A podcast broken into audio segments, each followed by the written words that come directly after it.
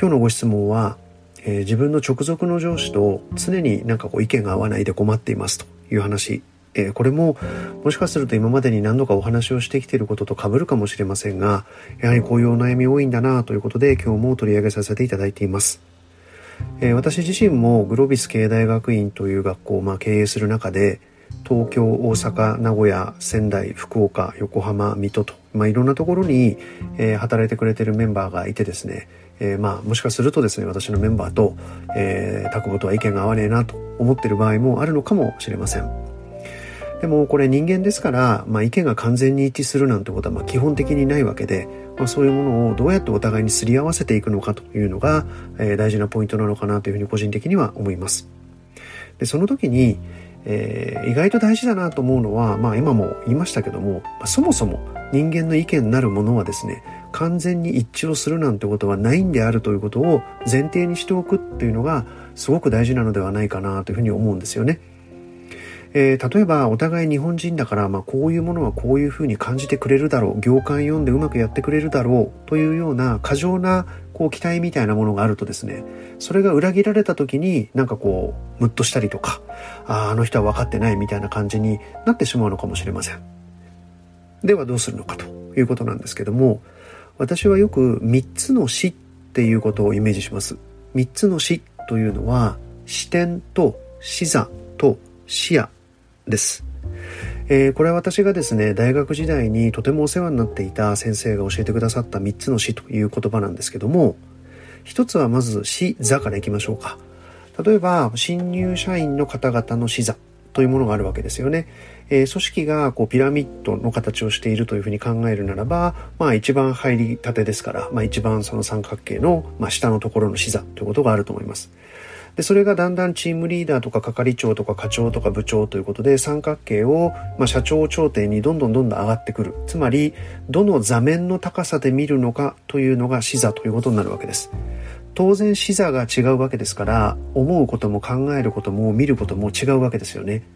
つまりですね実は意見が違うというのはある意味健全な話だと私は思います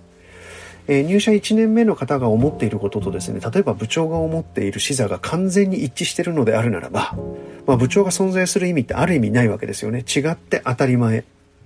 でも、部長さんは、新入社員を例えば通過してから来ているってことを前提にするならば、部長の視座を持ちながら、新入社員の視座にまで降りてってあげることができるはずなのでその視座の高さを変えるということがとても大事なんだろうというふうに思うわけです。視点というのも同じです。例えばその三角形のある断面を切ってみた時にその断面の中でもですねその断面をどこから見るかというのを、まあ、例えば視点と捉えるならば例えば営業の視点、マーケティングの視点、R&D の視点、オペレーションの視点、物流の視点、まあいろいろあるわけですよね。で、これもどの視点が大事だとかいうことはまるでなく、例えば営業をやっている人もマーケティング的な視点に立って見れれば、もしくは R&D の立場の視点に立って見れることができるならば、まあ、お互いにその差異みたいなことを調整していくことができるかもしれません。なので、この視点というのもずらしたりとか変えたりとかできるようになることが大事なんだと理解いただければいいかなと思います。もう一つが視野ですね。視野というのは、まあ、どれぐらいの幅で見るかということになるわけですけども、例えば自分自身を、まあ、一つの明かりだと思ってみてください。自分の明かりに電気をつけて、まあ、周りを照らして、まあ、見る範囲を決めるわけですよね。レーザーのようにものすごくその明かりを絞って一点だけにそのエネルギーを集中すれば、もうそこにあるものが燃え始めるぐらい、こう、高校と、えー、照らすことができるかもしれません。でも一枚レンズをかましてその光をですねこう広げてしまうとぼやっとしてるけども、えー、結構広く大きな面積が明るく見えるかもしれませんね。でこれもですね実は視野って広げればいいものでもなく時には光線を絞って高校と明るく照らして一点だけを見るみたいなことも必要だったりするわけです。でこれも結局視野を変えることができるということが重要なわけですね。で、お互いに視点と視座と視野を変えることができたら、どこかでその変えているプロセスの中でですね、まあ、あ、そういうことだったんだとか、クロスするポイントを見つけることができるということで、まあ、お互いの理解を進むみたいなことっていうのはあるんだと思います。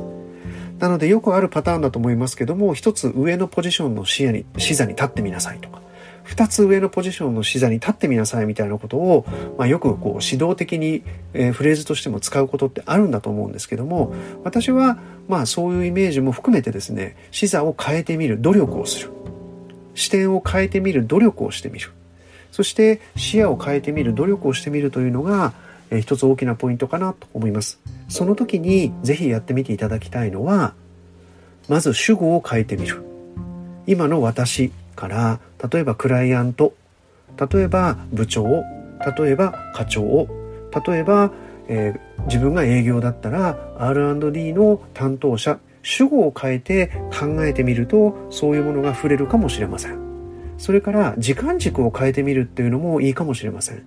今このタイミングで考えればこうなんだけども10年後の立場で立って考えてみたらどうなんだろうとか。もしくは場所を変えてみるみたいなこともあるかもしれません。今、東京の本社で働いている今の自分の視点、もしくは、点々点というような感じですね。えー、意見が合わないというお悩み、えー、もう本当によくわかりますけども、ぜひ視点と視座と視野、この3つの視を動かしてみるということを考えてみていただけたらいかがでしょうか。今日はこれで終わりにします。